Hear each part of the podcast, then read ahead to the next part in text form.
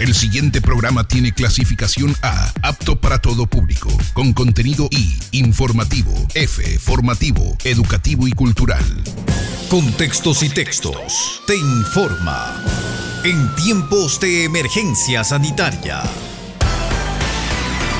Saludos amigos oyentes, UTC Radio te informa. Hasta este viernes 19 de junio, el Ministerio de Salud reporta 49.731 contagiados por COVID, 850 de ellos en Cotopaxi, 4.156 fallecidos. Reiteramos las cifras, 49.731 contagiados, 850 de ellos en Cotopaxi, 4.156 fallecidos. En otro orden de la información, la Asamblea rechazó de manera parcial el veto del Ejecutivo a la ley de apoyo humanitario.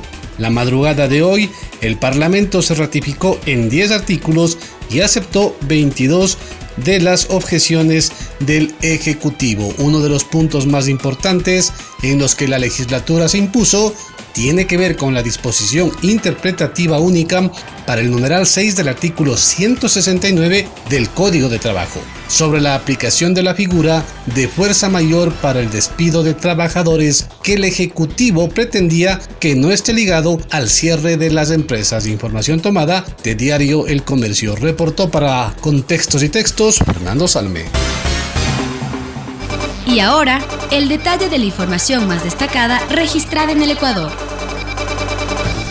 Saludos amigos oyentes, UTC Radio te informa. Gobierno habría contratado relaciones públicas norteamericanas para mejorar su reputación. El gobierno del presidente Lenin Moreno habría contratado a una consultora que trabajó con expresidentes norteamericanos para contrarrestar la percepción de un Ecuador asediado por el coronavirus y que carece de una respuesta coherente. Así lo informó el periodista Lashlan Markey de Daily Beast a través de su cuenta de Twitter. En la publicación, el reportero publicó un documento de Balsera Comunicación, una empresa especialista en manejo de imagen que habría sido contratada por el gobierno ecuatoriano. En el documento, que adjunta en su publicación, se detalla que la empresa prestará sus servicios del 4 de junio al 15 de agosto del 2020 y trabajará con el secretario de Comunicación de la Presidencia, el Centro de Inteligencia Estratégica del Gobierno del Ecuador y el embajador ecuatoriano en los Estados Unidos.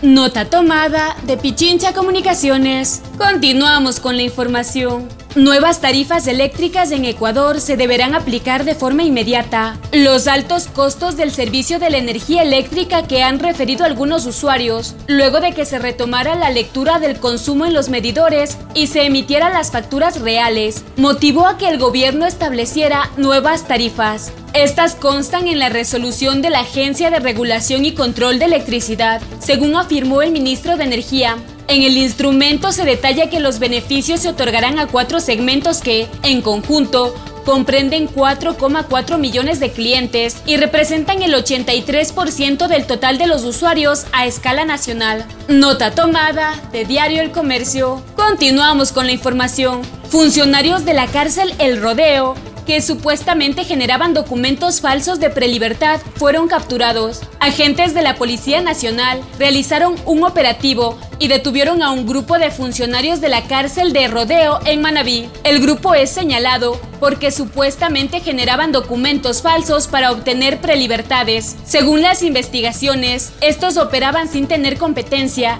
emitían documentos falsos e inducían al error procesal de la jueza de garantías penales encargada de Viejo. El allanamiento dejó como resultado nueve detenidos, entre los que se encontraba el director de la cárcel. Nota tomada de Diario El Comercio. Seguimos informando. Presidente de la Corte dictó prisión preventiva contra ex juez que modificó la sentencia de alias Rasquiña. El presidente de la Corte de Justicia del Guayas, Alfonso Ordeñana, acogió el pedido de la Fiscalía y dictó prisión preventiva para el ex juez que modificó la sentencia de alias Rasquiña. La decisión fue tomada este 18 de junio. El ex judicial es indagado por presunto prevaricato. El pasado 7 de febrero del 2019, el juez procesado revisó la sentencia de 20 años que en el 2018 había dejado en firme la Corte Nacional de Justicia tras analizar ese tema, el exfuncionario fijó la pena en ocho años. Eso permitió que Rasquiña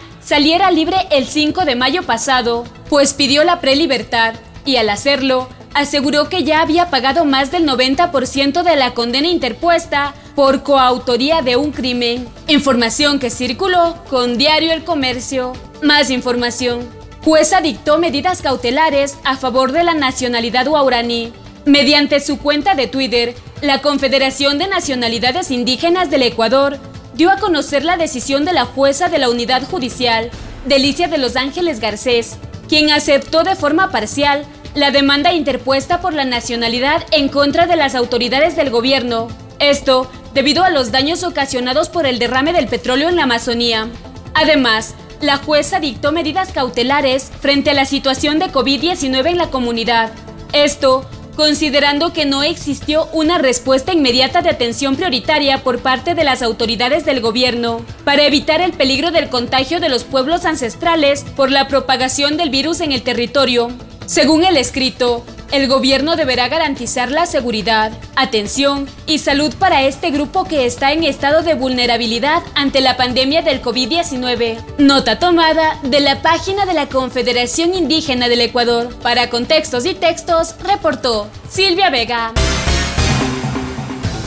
Saludos amigos oyentes, UTC Radio te informa. En la Tacunga, CRSC registra 6 fallecidos y 29 casos confirmados con COVID-19. Jorge Proaño, director de Distrito de Salud de la Tacunga, informó que en base a una coordinación con las autoridades del Centro de Rehabilitación Social Regional Cotopaxi, han establecido un pabellón para el aislamiento de los casos confirmados de COVID-19. El área tiene una capacidad para 130 personas que podría ampliarse hasta 200 ppl. Proaño indicó que dentro del centro carcelario están confirmados mediante pruebas de PCR, 29 casos positivos y 6 personas fallecidas, 3 confirmadas y 3 sospechosas de COVID-19 que están a la espera de confirmación a través del laboratorio. De igual forma, existen 40 personas en aislamiento por sospecha en un sitio distinto al lugar destinado a casos confirmados. Recordó que los privados de la libertad confirmados están recibiendo tratamiento médico y psicológico. Además, cuentan con los medicamentos respectivos. Manifestó que en coordinación con las instituciones que trabajan dentro del sistema carcelario vienen tomando medidas para evitar la propagación de la enfermedad. Para ello, intensifican los controles al personal administrativo que trabaja en dichas instalaciones. Proaño informó que tienen destinadas mil pruebas rápidas a realizar entre los PPL. De estas han sido ejecutadas 326 pruebas, que han arrojado resultados negativos y positivos. De igual forma, han hecho el pedido de dotar más pruebas rápidas y poder controlar la propagación del virus en la cárcel. Las pruebas son aplicadas en aquellos internos que presentan alguna sintomatología y de ser el resultado positivo, inmediatamente son aislados. Fuente La Gaceta. Más información en Ambato. Desde Ambato ya se puede viajar a Manta y a Santo Domingo. Sin paradas intermedias y únicamente con viajes directos, la terminal terrestre de Ambato trabaja únicamente con dos frecuencias. Al momento hay transporte interprovincial hasta Manta con la cooperativa Carlos Alberto Aray, mientras que hasta Babahoyo es autorizado el uso de las instalaciones y frecuencias. Sin embargo, los transportistas todavía no presentan la documentación requerida para que regresen a las rutas. Otra de las novedades que se presentó es que desde la terminal de Santo Domingo de los Achilas se envió a Ambato la notificación de que empezaban a trabajar con normalidad. Con ello se permite el transporte entre ambas ciudades. Hacia ese destino está habilitada la cooperativa Cita Express, que contaría con todos los permisos que la habilitan mientras que la cooperativa Ambato todavía le faltaría afinar unos detalles para empezar a prestar sus servicios. Miguel Herrera, coordinador de los terminales del municipio de Ambato, señaló que el trabajo se sigue realizando bajo los protocolos exigidos ante la pandemia. Por ello,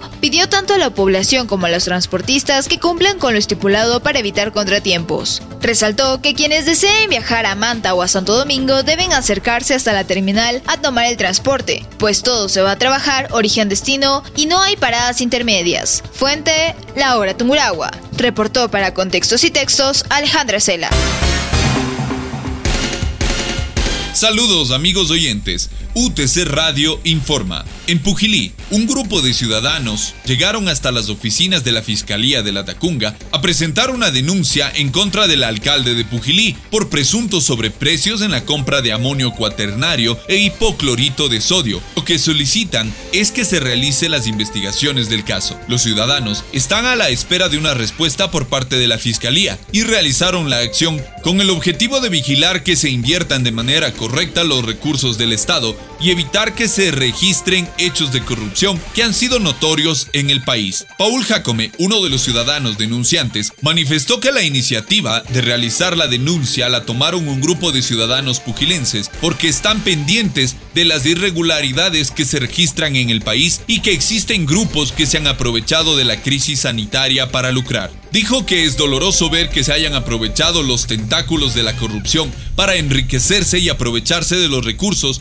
por lo que están vigilantes de las adquisiciones que se hagan en apego a la honestidad y la transparencia. Mientras tanto, en Salcedo se condonarán las deudas de arriendos en edificios municipales. El Consejo Municipal de Salcedo resolvió en una sesión ordinaria llevada a cabo la mañana de este jueves 18 de junio que no se cobren los cánones de arrendamiento de marzo, abril y mayo debido a la paralización de actividades por la emergencia sanitaria. Más de 450 personas se beneficiarán con esta resolución. La concejala Blanca Bombón manifestó que el pedido fue hecho por los concejales en marzo, pensando en proteger la economía de quienes laboran en los locales ubicados en las plazas, mercados, locales de la terminal terrestre, calle Padre Salcedo y Sucre, complejo recreacional Naxiche y en el Parque Lineal de Yambo. Pasando a otro tema, el lunes Pangua iniciará el semáforo en amarillo. Luego que el nivel de contagio se ha estabilizado, registran 13 casos. Las autoridades piden que regrese el apoyo de los militares al cantón, pues fueron retirados días atrás. Este 17 de junio del 2020, el COE cantonal de Pangua, presidido por el alcalde Saúl Mejía y los integrantes de las diferentes mesas técnicas, resolvieron cambiar el color de semáforo rojo a amarillo a partir del lunes 22 de junio del año en curso. Iván Garófalo, jefe político del cantón, indicó que a partir del cambio de color del semáforo se reabren comercios, circulación vehicular, y el toque de queda iniciará a partir de las 21 horas, entre otros. Para finalizar, la Universidad Técnica de Cotopaxi invita a los profesionales a postularse en las maestrías de electromecánica, maestría en desarrollo local, maestría en lingüística aplicada al idioma inglés, maestría en administración de empresas, maestría en sistemas de la información, maestría en electricidad mención sistemas eléctricos de potencia y maestría en educación básica. El proceso de inscripción está habilitado en nuestra página web www.utc.edu.es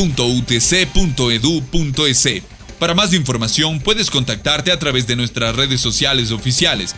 Nos encuentras como Universidad Técnica de Cotopaxi en Facebook, Twitter. Una vez más, de parte de todos quienes hacemos la Universidad Técnica de Cotopaxi, queremos transmitirles un mensaje optimista en estos momentos tan difíciles. Hacemos un llamado a la unidad, a mantenernos fuertes ante la adversidad, con una actitud positiva. Al final, la vida vencerá. Para contextos y textos, reportó Marco Altamirano. La información del mundo. Lucía Valentín. En una de las reuniones más cortas de la historia de la Unión Europea, los 27 países miembros han vuelto a hablar del multimillonario plan de 750.000 millones de euros para sacar al bloque de la profunda recesión post-confinamiento por coronavirus. Hoy los líderes no han avanzado en las negociaciones, pero tampoco se han dado pasos atrás y se espera que el punto álgido de los diálogos se alcance a principios de julio, con la primera reunión presencial en mucho tiempo. La presidenta de la Comisión Europea, Ursula von der Leyen, quiso dejar claro que estas ayudas no son solo para los países más afectados por el virus.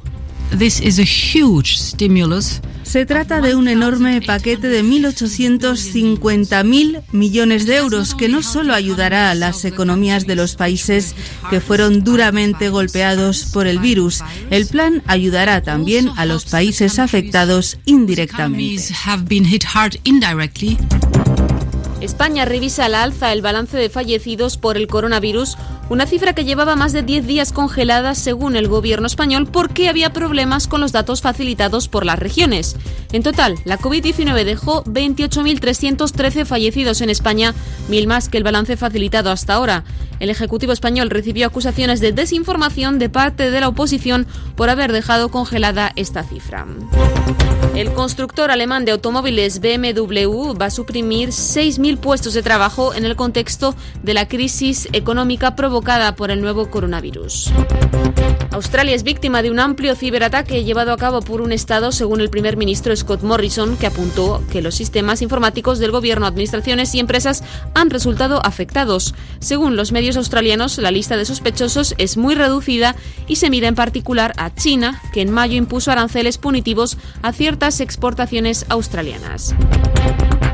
Y precisamente en China se dio por controlado el nuevo brote de coronavirus en Pekín. Según el virólogo jefe del Centro de Control de Enfermedades, se descubrirán probablemente más casos de COVID-19 en la capital china, pero los contagios han sido controlados. Este foco se vincula al mercado mayorista de Xinfadi, principal fuente de suministros de Pekín, y ha traído de vuelta al confinamiento a muchos barrios. Falleció a los 55 años el escritor español Carlos Ruiz Zafón, quien adquirió fama internacional con su novela La sombra del viento. Zafón fue el novelista español más leído en todo el mundo tras Cervantes. Primero se dio a conocer con novelas para jóvenes y en los años 2000 pasó a las de adultos. También trabajó para el cine y la televisión. Aquí estamos. Hacemos contacto directo desde el corazón de Cotopaxi con el personaje de hoy. UTC Radio saluda al magíster Santiago Buitrón y con él vamos a dialogar con respecto a lo que es eh, turismo, a lo que es eh, patrimonio, a lo que es comunitario, a lo que es festivo, a propósito del Congreso Internacional de Patrimonio Vivo Comunitario y Turismo Festivo. Gracias, Santiago, por atender esta llamada. Fernando Salme le saluda. Queríamos primero empezar desde lo grande, desde lo macro. Santiago, por favor, y si usted nos explica qué tenemos que entender por patrimonio vivo comunitario, para después irnos acercando al tema de la cita. Por favor. Saludos Fernando, saludos al, medio y saludos a la audiencia. El patrimonio vivo comunitario viene desde, una, desde un término que viene acuñándose desde los años 80, 90, por ahí, sobre lo que es cultura viva comunitaria, que se generó a través de ciertos encuentros eh, comunitarios justamente a nivel de Iberoamérica, donde se establecieron ciertas pautas de, trabajo en redes de base comunitaria. Entonces, eh, de alguna forma eso se fue sistematizando, formalizando, y llega un punto en que la UNESCO, que es la encargada del patrimonio a nivel mundial, eh, generó este término, el patrimonio vivo, ¿no? Que sí tiene que ver con lo que es el patrimonio, patrimonio cultural inmaterial, eh, en relación a lo que son nuestras tradiciones, costumbres, oralidades, eh, todo lo que es intangible, todo lo que nos hace ser humanos y ser social, eh, ser como parte de una sociedad o de una comunidad, tomando en cuenta la, la tremenda variedad que existe de comunidades y de culturas dentro de este planeta. Entonces, el patrimonio vivo comunitario hace referencia a eso. A todos los legados milenarios que tenemos de base comunitaria, ¿no? porque es desde ahí desde donde surge la cultura. Perfecto, Santiago. Una vez que hemos tenido este acercamiento a este concepto, ¿qué le parece si vamos adentrándonos un poco y eh, buscamos junto a usted la explicación de por qué la importancia de un Congreso Internacional que se encargue de patrimonio vivo comunitario y que lo vincule con el turismo festivo eh, capítulo Inti Raimi, que es lo que se va a efectuar en los próximos días? Claro, la importancia que desde la cual surge esta motivación de unirnos también como organizaciones de gestión cultural es porque eh, una el contexto actual que vivimos uno de los eh, sectores más afectados eh, es la cultura y otro mucho más afectado también es el turismo. Y si nos ponemos a ver la riqueza cultural que existe la riqueza de tradición que existe en la zona centro del país es un valioso producto que se le puede eh, establecer como, como eh, un espacio de oferta y demanda de servicios a través del turismo y a través de la cultura. Entonces, la cultura que nos genera nos genera legados que, se convierten en patrimonios y ese turismo eh, es el medio o la función por la cual se pueden establecer parámetros de productividad a través de la cultura. Entonces, juntamos estos dos entes de manera integral y le damos ese valor. Entonces, para que se tenga una especie de entendimiento, digamos, de la importancia, es que el Congreso se crea a través de dos capítulos, el capítulo Inti Raimi y el capítulo Koya Raimi. Actualmente estamos en el capítulo Inti Raimi justamente como parte de nuestra cultura, ¿no? Esa cosmovisión, ese tiempo cósmico en el cual estamos entrando en un solsticio que a nivel andino se, hacían muchas ritualidades y muchos festejos también, entonces estamos eh, haciendo una analogía para también eh, nosotros entrar como un espacio de reflexión y prepararnos para la gran fiesta que la vamos a hacer como parte del turismo festivo, las fiestas populares, para septiembre. Lo importante de este, de este asunto es ese manejo integral de productividad que, le, que reiteraba yo hace un momento, porque el momento que confluyen cultura, patrimonio y turismo, ahí eh, eh, se benefician eh, tanto los, los gestores culturales, de pronto el, señor que hace el transporte, las agencias de turismo, el que hace comida, y se beneficia a todo el mundo que interactúa en este proceso. Ya, antes de seguir conversando con respecto al evento en sí, Santiago, cuéntenos por favor cuál es la diferencia, cuál es el criterio con el que se maneja este turismo festivo vinculado al patrimonio y aquella industria del turismo que trata de vender una idea de folclore, una idea de em, diferente a lo que es la cultura, la tradición y esa vinculación con los gestores propios de nuestra cultura, valga la redundancia. Claro, la, esta, eh, bueno, aquella operatividad que deviene de una gran mayorista de turismo está en función de la masificación. Entonces, el momento que uno tiene masificación también necesita desarrollar unos procesos más em, técnicos desde el punto de vista de inversión, costo-inversión y, ganancia, ¿no? y utilidad. Entonces, es por eso que nosotros vemos que eh, hay ciertos eh, recursos operativos que nos que limitan y la que sería el beneficio se quedaría simplemente a nivel empresarial. ¿no? De pronto ponemos el caso del, del tren del Ecuador, eh, un, eh, que tiene cierto costo alto como para que la gente se beneficie de ese, de ese sistema. Aún así, las poblaciones por donde pasa el tren hay un beneficio. Pero si nos ponemos a ver en cambio de manera comunitaria, hay mucho más para visitar, el servicio es mucho más... Eh, más personalizado, se podría decir. Aquí yo pondría un ejemplo, por ejemplo, en, las islas de Amantani, en el lago Titicaca. El turismo comunitario beneficia a toda la isla, digamos que sean unas 50 eh, familias, y cada familia decide unas 3, 4 personas y les atienden y les hacen convivir con ellos de una forma fascinante. Yo he vivido esa experiencia. Y eh, a diferencia de lo que haría una gran mayorista, ¿no? Coge sus 100 extranjeros, los mete a un hotel, les hace visitar exóticamente, folclóricamente, como también me ha mencionado usted, y ya. Entonces esa experiencia es más desde el punto de vista, no es tan personal, no es tan individualizado, y la, y la experiencia en sí no es relevante, se podría decir, pero desde la base comunitaria, desde el turismo festivo, el turismo popular, la experiencia es mucho más vívida, de tal forma que el, turista, sea nacional o sea extranjero, quiere volver o, quiere traer más gente porque esa experiencia es única. ¿Y qué decir, Santiago, usted que nos está contando de este tipo de experiencias, de aquella necesidad que tiene la gente que busca hacer turismo y vincularse con la cultura, de eh, recurrir a este tipo de digamos, promociones a este tipo de eventos, porque si uno quiere luces, quiere música, quiere ruido, quiere gente, bueno, no busca pues no de turismo comunitario, busca el turismo del cual usted está hablando, ese que se hace a gran escala y que tiene como destino una ciudad en donde usted puede perderse en medio de semejante algarabía. ¿Es una ventaja entonces el turismo comunitario que puede presentar este aspecto del cual yo hablo o estoy diciendo algo que no corresponde? Al momento, eh, eh, claro, es un, eh, digamos que es un turismo diversificado de forma global, pero, porque para todo hay demanda, hay oferta y demanda, pero en este caso, en base al contexto de la pandemia que estamos viviendo, se está observando la tendencia a nivel internacional, a nivel global, de que obviamente la movilidad va a estar eh, ciertamente restringida en función de los espacios como esté la como esté la situación.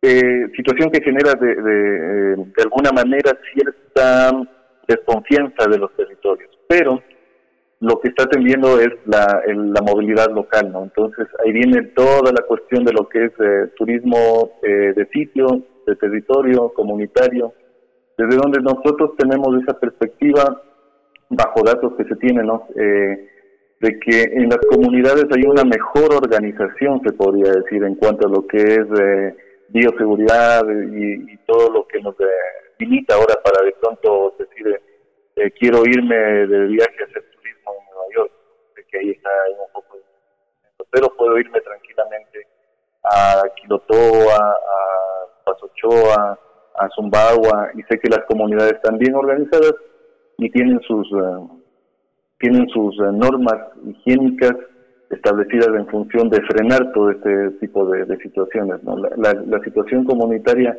es mucho mejor llevada, genera mayor confianza y eh, los aprendizajes de, la, de las personas, como estamos ahora relativamente encerrados, esos aprendizajes se fortalecen mucho más estando ya en comunidad. UTES Radio dialoga con el magíster Santiago Buitrón. Estamos hablando sobre patrimonio vivo comunitario, estamos hablando también sobre turismo y estamos hablando sobre una propuesta novedosa, una propuesta nueva, e interesante, que es el Congreso Internacional de Patrimonio Vivo Comunitario y Turismo Festivo, que tiene dos capítulos. Santiago, cuéntenos por favor cuáles van a ser los detalles que se traten en este seminario, en este congreso, y cuéntenos cuál es la modalidad, porque como usted acaba de mencionar, estamos atravesando una situación eh, desconocida y entonces, ¿cómo se van a comunicar ustedes? Claro, eh, justamente por la cuestión de la pandemia, esta primera versión, que es el capítulo Inti Raimi, en función de las fiestas de justicia actuales, es virtual. Eh, y la próxima, que va a ser en septiembre, se plantea que sea, como es a finales de septiembre, se plantea que sea presencial, aún así se ha establecido en las bases y en, lo que se ha informado que dependiendo de lo que diga el CODE estaríamos haciéndole presencial o eh, se le podría posponer un poco más, pero jamás se le podría cancelar. Esas fiestas se van a realizar. En cuanto a temáticas, eh, eh, se ha planteado, ¿no? Esto como es virtual, nos, eh, el acercamiento podría ser a través de aulas virtuales y así lo vamos a hacer. Temáticas como patrimonios vivos, artesanos, artistas y personajes que forman parte de la transmisión de los saberes. Eh, eh, temas también como museos comunitarios, tenemos exponentes de México, de Bolivia, que nos van a hablar sobre museos comunitarios precisamente y son eh, son territorios que tienen una experiencia muy fuerte y tienen eh, comunidades también eh, mucho más eh, variadas que las nuestras, ¿no? Son, son territorios bastante eh, importantes en relación a la cantidad de comunidades que existen ahí y ese conocimiento se comparte a través de este tipo de, espacios. Entonces así también desarrollaremos espacios de turismo comunitario, de desarrollo sostenible, eh, nos contarán también experiencias de, de fiestas populares en Chile, por ejemplo, Tendremos también todo lo que es educación patrimonial para el turismo ancestral y arqueológico en Centroamérica y Sudamérica. Y eh, líneas de, trabajo en sí sería sobre lo que es eh, patrimonio, lo que es fiestas populares, lo que es el turismo comunitario, lo que son epistemologías locales de turismo rural, por ejemplo, y temas que están basados desde la experiencia. ¿no? ha habido un escogitamiento bastante riguroso para las ponencias que vamos a tener y obviamente también para las conferencias. Serán seis conferencias, 14 ponencias que se expondrán el, el viernes 19 y sábado 20. Ya. Santiago, y de este tipo de relación, las personas que participan, los grupos que participan a nivel internacional, tienen experiencias que puedan ser aprehendidas, que puedan ser eh, aprovechadas por nuestros expertos, por nuestras comunidades. Eh, ¿Cuál es el eh, bagaje que ellos traen en este quehacer? Claro. Sí, por eso mismo hecho mencionaba esto de la de la del porque por ejemplo tenemos de, México la experiencia de, de, un compañero museógrafo que también es gestor cultural eh, ya será que unos 20 años que él tiene experiencias en, creación de museos comunitarios. Entonces él ha trabajado casi todo el territorio mexicano haciendo museos comunitarios y, y bajo una premisa, ¿no? Eh, al principio van, van basándose el museo como que fuera un sitio de exhibición, pero después poco a poco fue ganando experiencia y ahora el museo, eh, su teoría no, es que la pieza más importante del museo comunitario es la misma comunidad. Entonces, a raíz de eso, ha habido un repunte de museos, uno llega a, cada comunidad por los sectores que son comunitarios, una, una influencia tremenda de museos, ¿no? Y bajo conceptos curatoriales, bajo conceptos discursivos también, pero desde la comunidad. Entonces, eh, no es un discurso occidental, sino que es un discurso comunitario. Así también tenemos eh, de Bolivia, tenemos al, al, eh, a, un representante del municipio de Puerto Pérez, que es el municipio que tiene cobertura, se podría decir, dentro del lago Titicaca. Y ahí hay pueblitos también que son, cada pueblito tiene su museo. Entonces esa experiencia es también importante porque no solamente eh, en este sector han sido incas, ¿no? sino que hay un, eh, antes de los incas, antes de los otros, los otros hay una hay una fase arqueológica muy importante allá en Bolivia que también se va a compartir. Y aquí tenemos de experiencias de Chile, de Costa Rica, de Perú, de Ecuador mismo, ¿no? Entonces, así estamos ahorita en este momento. Agradeciéndole al magíster Santiago Buitrón por su participación, la última consulta. Santiago, ¿cree usted que de una u otra manera, en el aspecto económico, este tipo de iniciativas, este tipo de propuestas, vayan coadyuvando para hacer de la provincia de Cotopaxi, de nuestra provincia, una provincia con una menor incidencia de la pobreza, que es algo que viene arrastrando la provincia y la región desde hace algún tiempo atrás? La, idea es esa, generar productividad justamente. Una, a través del evento como tal, como para eh, decir, eh, estamos haciendo un gran congreso en la Tacunga, la ciudad Machca, el pueblo Machca. Desde ahí nosotros ya generamos como una especie de atractivo, ¿no? Como para que la gente vaya y diga, a ver, ¿dónde será eso? Tratando de, de quitarle ese centralismo que por lo general tenemos en Quito, Guayaquil o Cuenca, ¿no? Entonces por ahí ya se empieza. De ahí el, el tema como tal, eh, el Congreso como tal, también uno de sus objetivos es que genere propuestas y genere acuerdos. De ahí también que tenemos eh, cierto apoyo de la gobernación, de la alcaldía también. Entonces, tiene que salir eh, ese fundamento de base comunitaria primeramente y el otro a través de ciertos lineamientos de economía popular y solidaria que también serán planteados dentro de ciertas ponencias que tenemos nosotros dentro del Congreso. El magíster Santiago Buitrón, aquí en UTS Radio, hablando de patrimonio vivo, comunitario y turismo festivo. Hasta aquí, la emisión especial de Contextos y Textos, en tiempos de emergencia sanitaria